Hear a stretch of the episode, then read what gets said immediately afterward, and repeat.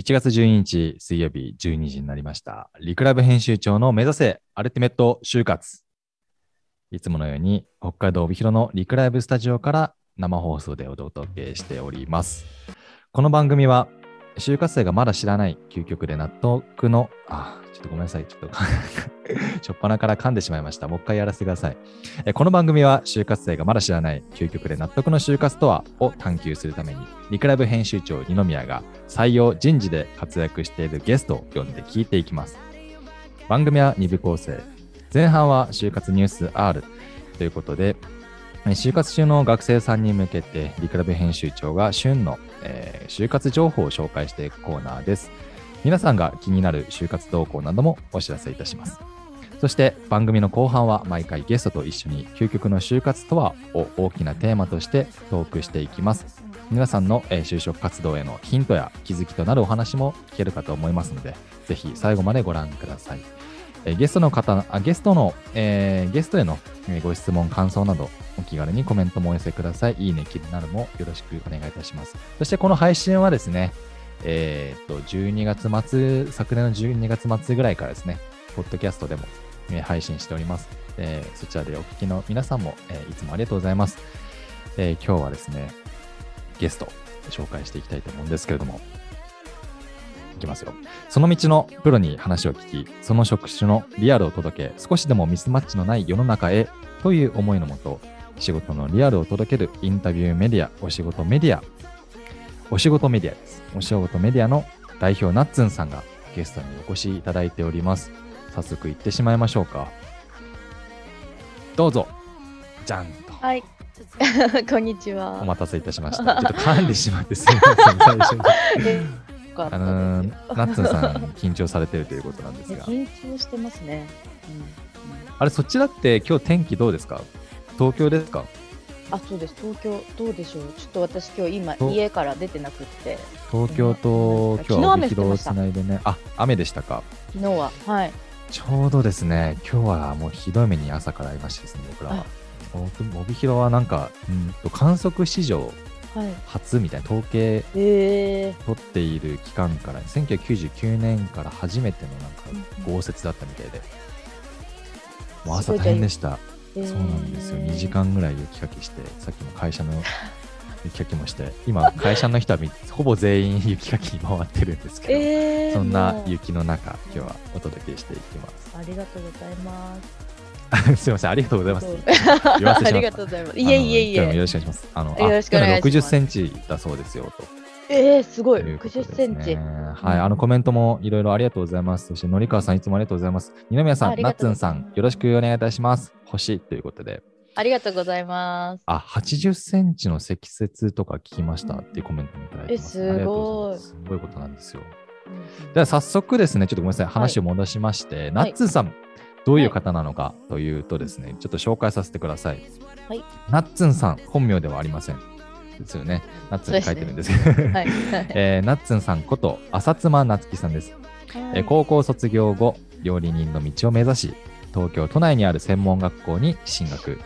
新卒として都内を飲食企業に入社するも、甲殻アレルギーですね。エビとかカニとかですかね。うん甲殻アレアレルギーを発症し、ドクターストップで念願かな念願叶った料理人の夢を諦めてしまう。その後、生活をするために営業職ポジションで某企業にアルバイト入社し、3ヶ月で正社員試験に合格し、正社員として営業人生を再スタートさせていく。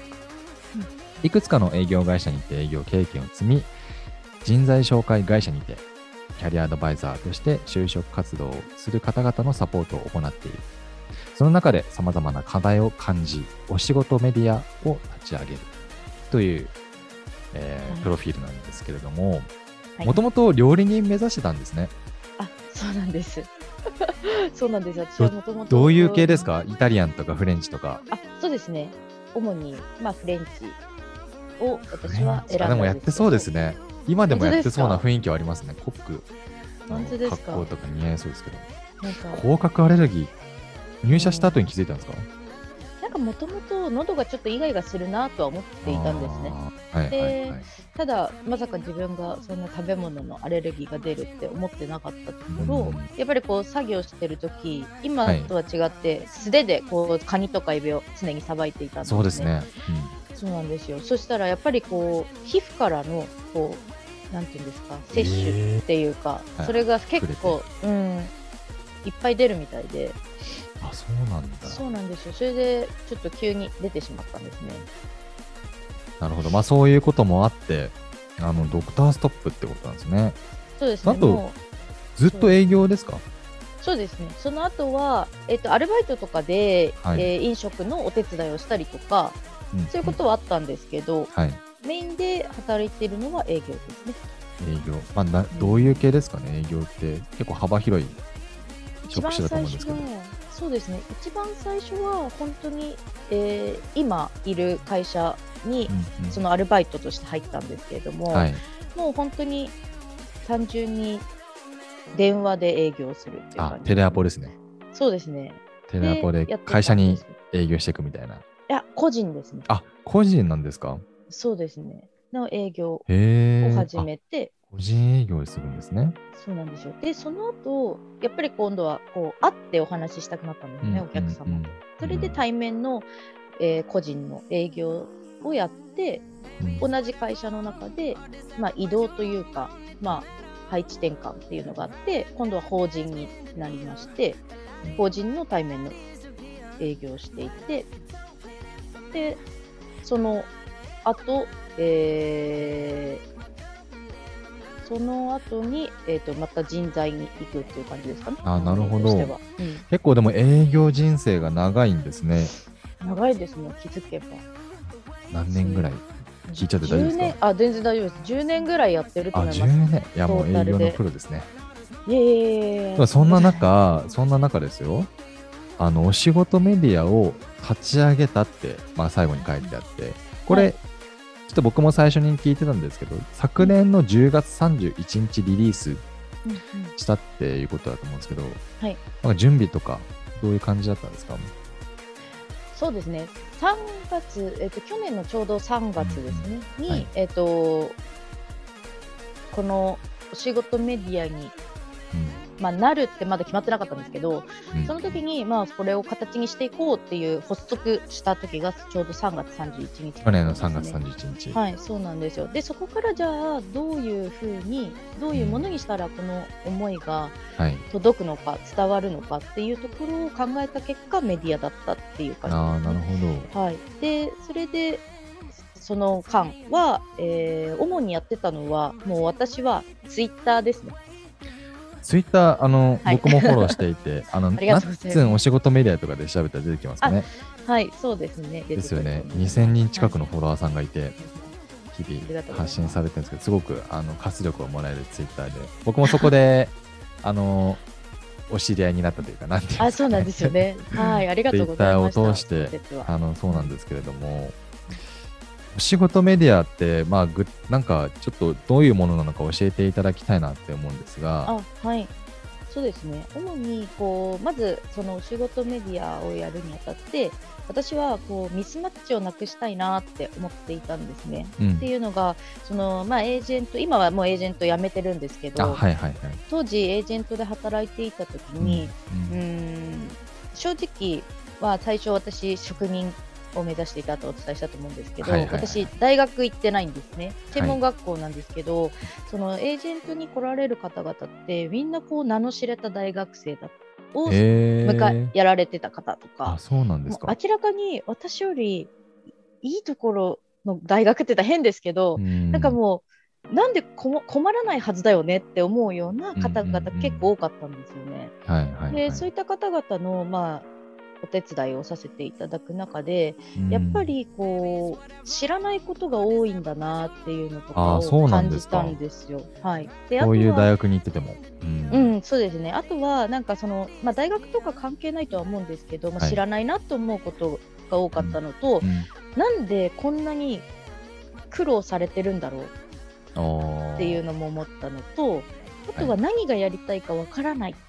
て言われる方とかが多かったりとか、なんかまあトータル的にこうこういうことがやりたいって言ってるんだけどこういうことはやりたくないっていうのがちょっと待ってっていうああ、そうです例えばね。そうなんですよなんかそういうところでのミスマッチとかをすごい感じたんですよね。でそれをやっぱり根本的に解決しないとちょっとやっぱり大変なんだろうなっていうところを思った時に、なるほど、そう。エージェントだとちょっと叶えることが難しいって思ってそうですね。でアドバイスとかそういううん紹介がメインですよですもんね。。そうなんですよ。うんあくまでも入社していただくっていうことに、うんうんこうフューチャーしてるのが人材まあ紹介そうですよねの会会社のお仕事なので、そこ以前のところをやっぱりちょっと、えーこうなんていうんですかね役に立てることがあったらいいなって思ってたんですよね。うんでそれを、まあ、形にするとしてどういうのがいいんだろうと思った時にこの仕事メディアというところに行き着いてなんでそのミスマッチですとか、うんまあ、その知らないっていうことを知るに変えていくっていうところはいはいを、をでいきたいっていうメディアになってるんですね。なるほど。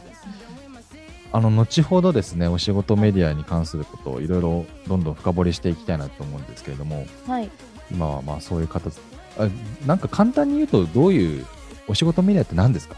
そうですね。簡単に言うと今、うん。音声と,、えー、とウェブ媒体で、えーとはいそのその道のプロにですねお話を聞いて、うん。えー仕事のリアルっていうのを届けるような、えーメディアを作ってまして、まあ、単純に言うと、まあ、例えばじゃあ美容師さんだったら、はい。美容師さんってどういうお仕事してるんだろうっていうのって、うん。はい。見ている。実際自分たちが美容室に行って髪の毛を切ってもらうとかはい。何かやってもらうっていう、そこの側面は見えてるんですけど、はい、働くってそれだけをやってることではなかったりしてね。うん。はい、実際裏側でもっともっと多くの時間を費やす何かがあったりとうん。か、本当は、えー、とこれが一番楽しいんじゃないかって私たち客観的に見ると思うことだけど実際は違うところでやりがいを感じていたりとか、あなるほど、いろいろはい。中に入ってみたことでやっぱり分かるってことがたくさんあると思うんですよね。そうですね。そういった生の声っていうのを届けてそれを知った上で自分がこれに合ってるとかやりたいのかとかをこう見つけてもらえたらなっていうので今はその音声と、まあ、ウェブで、うん、配信をしているっていうメディアになります。なるほど、そういうメディアをやられてですね。お仕事メディア、あの検索したら出てきますよね。あ出てきます。ぜひね、はいあの見ていただければなと思うんですが、まあ、今日はそういう、まあ、立ち上げるきっかけになったことだったりとか、えーまあ、夏さん自身が感じているこの就活とか採用についての、まあ、この世の中に対して、えーどんどん聞いていきたいなと後半は思っております。そして僕らの実はですね、思いがですね、はい、僕らもちょうど、あのー世の中から採用のミスマッチをなくすっていうふうに言ってるんですけど、うん同じだったんですね、思いが。いや本当に。っていうのもあって、そうですね。あの今結構真面目に、あの僕とナッツンさんが喋ってるんですけどそうです。あの全然裏側ではもっともっと緩い 緩いですよね。緩い感じでいきたいですけどねそうですね。わ、はい。かりました。緩い感じでけどあの真面目な部分も見せつつ、あの 後半は緩くいきますんであの何もはい。テーマしか決まってないというかはい。アドリブでいきたいんで、うんお願いします、お願いします。はい、じゃあ早速ですね、あのーまあ、15分経ったんですが、えー前半のコーナー、就活ニュース R、うん。いきましょう。このコーナーは、えー就活や働くことに関するニュースをリクライブ編集長、私、二宮がピックアップしてお届けします。うん今日のニュースはこちら。じゃんと。なんもね、お BGM もないんですよ、これ。えー就活生が安定性が高そうだと思う企業のお特徴トップ3。はい。3位、収益の柱が複数ある。うん2位、福利厚生が充実。うんうんそして1位は、てんてんてんっていうタイトルになってまして。はい。あの、これあの出典元はダイムさん。そしてあの調査は朝学ナビ2023うんうんの、えー調査だったということなんですが、第1位何だと思いますか？えー、あのね、もう一回ちょっと言いますよ。はい。えー就活生が安定性が高そうだと思う企業の特徴トップ3。はい3位、収益の柱が複数ある。2位、福利厚生が充実。1位は、これね、あの、ちょっとヒントを渡すと、はい何もひねってないです。そのまんまって感じです。売上高とかですか？あーと、もう、もう、もう、もう何ももう、今の、今僕が言ったものが答えみたいなもんです。え？これ言っちゃいますね。これ多分当てるの難しいと思う。はい。えー就職活動において、はい。ここから、ここから回答です。あの答えですね、はい。企業の安定性らしいです、1位は。え、何？そういうことですか、ん全然全然ね、あのひねってもなんもいなくて、安定性が高そうだと思う企業の特徴の1位は、企業の安定性。ちょっとよくわかんないんですけど、そうねあの企業の安定性を重視すると回答した学生が66.2%に上ったと。うんで、あのどちらかといえば重視するのも合わせると、えー9割を超えたと。うん。でまあ、どういう声が上がったかっていうのは書いてましたですね。長く働きたいので安定性を重視している、えー経営基盤が安定していれば将来への投資もしやすく、えー新規事業なども生まれやすいと思う。確かそうですね。不安定な環境だと新型コロナウイルスの感染拡大などの非常事態の際に倒産やリストラのリスクがた高くなると思うという声が上がった。うんで、これちょっとごめんなさい、昨年とかその前の、あの調査を僕はまだちょっと把握してないんですが、はいやっぱり今年は安定性。うんうん、そうですね。数年前ぐらいから、まあ私がはいエージェントやってた時からやっぱり皆さん安定安定とは言ってましたよね。はいはいはい。うん。とはあごめんなさい。押してましたか？ごめんなさい。裏側で、あの、回答違いましたっていうのは。ごめんなさい。僕が今、ちゃんとこのニュースを読み解けていなかったですね。すいません。申し訳ございません。改めてちょっと安定性が高そうだと思う企業の特徴1位、あの言いますね。はい。社員の定着率が高いでした。ああ、なるほど。社員の定着率が高いが1位でございます。ごめんなさい。なるほど。えー重視あこれ最初に僕言ったのは、企業安定性を重視するって答えたのは9割を超えているっていうところで、その中でも特徴1位は社員の安定着率が高い。まあ、これすごいその通りですよね。うーんん。でも結構矛盾してるなと思う部分、僕1個言っていいですか、これ。あ、はい。あ、ごめんなさい。僕が結構喋っちゃってるんですけど、全然いいです。全然いいですよはい、大丈夫です。あの、定着率高いって、うん。あの難しいんですよ。今の結構時代と逆行してるというか、そうですねどっ。ちかというと転職の時代、うん。えーまあ1、2年働いてすぐ辞める。うん。ね5年、10年働く人は同じ会社でね、少なくなってきてるっていう中で、この社員の定着率が高いっていうのが安定性が高そうだと思う企業の特徴。だからその中でもっていうことなんでしょうね。うーん、そうなんですかね。やっぱりこう結構お話聞いてても離職率気にする方多かったんですようんね、うんうん過去に。うんで、私は正直その離職率ってあのまあ一つの数値であるとは思うんですけども、はいはいはい。そこが高いからといって、うんそこの企業が悪い企業とか、うん、安定してない企業っていうわけではないなってそうですね。一括りにはできないですね。そうなんですよ。で、特にこの時代、むしろこう離職ありきの就職みたいな時代にちょっとずつなりつつあるので、はい。あまりそこの離職率とか、そのうん長うんうんくずっと働いてるっていうところだけが、この安定につながるかって言われると、うんってちょっとこう、うん、疑問。そうですね。この調査対象がそうですね、あのー、2、3卒の学生さんだと思うんですけれども、はい。イメージですよね、やっぱり。うん、あの。安定性が高そうだなと思う企業のイメージうん。が、この定着率が高い。で、今、ナッツンさんもおっしゃられた通り、まあ、あのー定着率、離職率って言っても、うん。まあ、いろんなパターンあると思っていて、そね。そのね、5年経って辞めるっていうのと、うん。半年で辞めちゃうっていう、この離職率、同じパーセンテージになっちゃうんですけど、そうですねう。ん、だ早期離職率、まあ、超早期離職みたいな、いう言葉も今出てると思うんですけど、うんそういう、まあ、やっぱり1、2ヶ月、3ヶ月、半年以内で辞めてしまうみたいなところだと、まあ、もしかしたらね、採用の仕方、そして、うんまあ、企業での体体制というか、もそうですね。えー見直しがまだまだこれから必要なのかなっていうところはあるかなと思いますが、まあ、あとはその企業だけの問題じゃないっていうこともたくさんあって、そのまさ早期、しくそうですね超早期離職につながるっていうのは、でそこに関してがやっぱりその知らないっていうところで起きているミスマッチから早期離職を選んでしまうっていう、うんやっぱり方々がいるっていうところなので、それは一概に企業が悪いっていうわけではないし、ね企業が不安定っていうわけでもないので、ね。そうなんですよ。なので、そこはまあお互いあるのかなっていうのは思いますね。そうなんですよね。このミスマッチっていう、まあ、僕らはこのミスマッチをなくそうとしてる中で、はい。誰が悪いっていうことじゃなくて、やっぱみんなで変えていかないといけないっていう問題ですよね。そうですね。そうだと思います。まあ、その中でも、まあ、こうイメージが先行しているっていうのも、うんうんまあ、学生もねこれから初めて就職活動をするっていう時に、まあ、知識もないわけですしね社会に出る準備をする段階だからうん知らなくて当たり前、うんでもその自分の人生のうん就職においてやっぱ準備は大事ですよね。そうですね。もう準備にしかないと思います、きっと。うん。ですね。まあそういった話もあの後半、あの実はですね、ちょっと、あのー就活生に今何をはい。求めるかみたいな、何をしたらいいかみたいなのも聞いていきますので、はい。後半のトークテーマ、えー採用のミスマッチをなくすためにはっていうのも、ぜはい。ひ続きお聞きいただければなと思います。はい。えー引き続きまだまだ夏田さん緊張されてると思うんですが、緊張しますね。もうそろそろ折り返しになりますので。そうですね。ちょっと砕けていかないとダメですね、これはね。いやもうここからね、あの一回ブレイク挟んだ後は、はい。あの素の感じで、あののりかわさんからもコメントでいただいてるんですけれども、はい。ゆるーく素の感じでお願いします。あそうですねって一回ブレイク挟んだらね、そうでね。ガハガハ笑っちゃうんでね。ガハガハ笑っていきましょう、今日は。はい。わかりましたいき。ますね。はい。はい。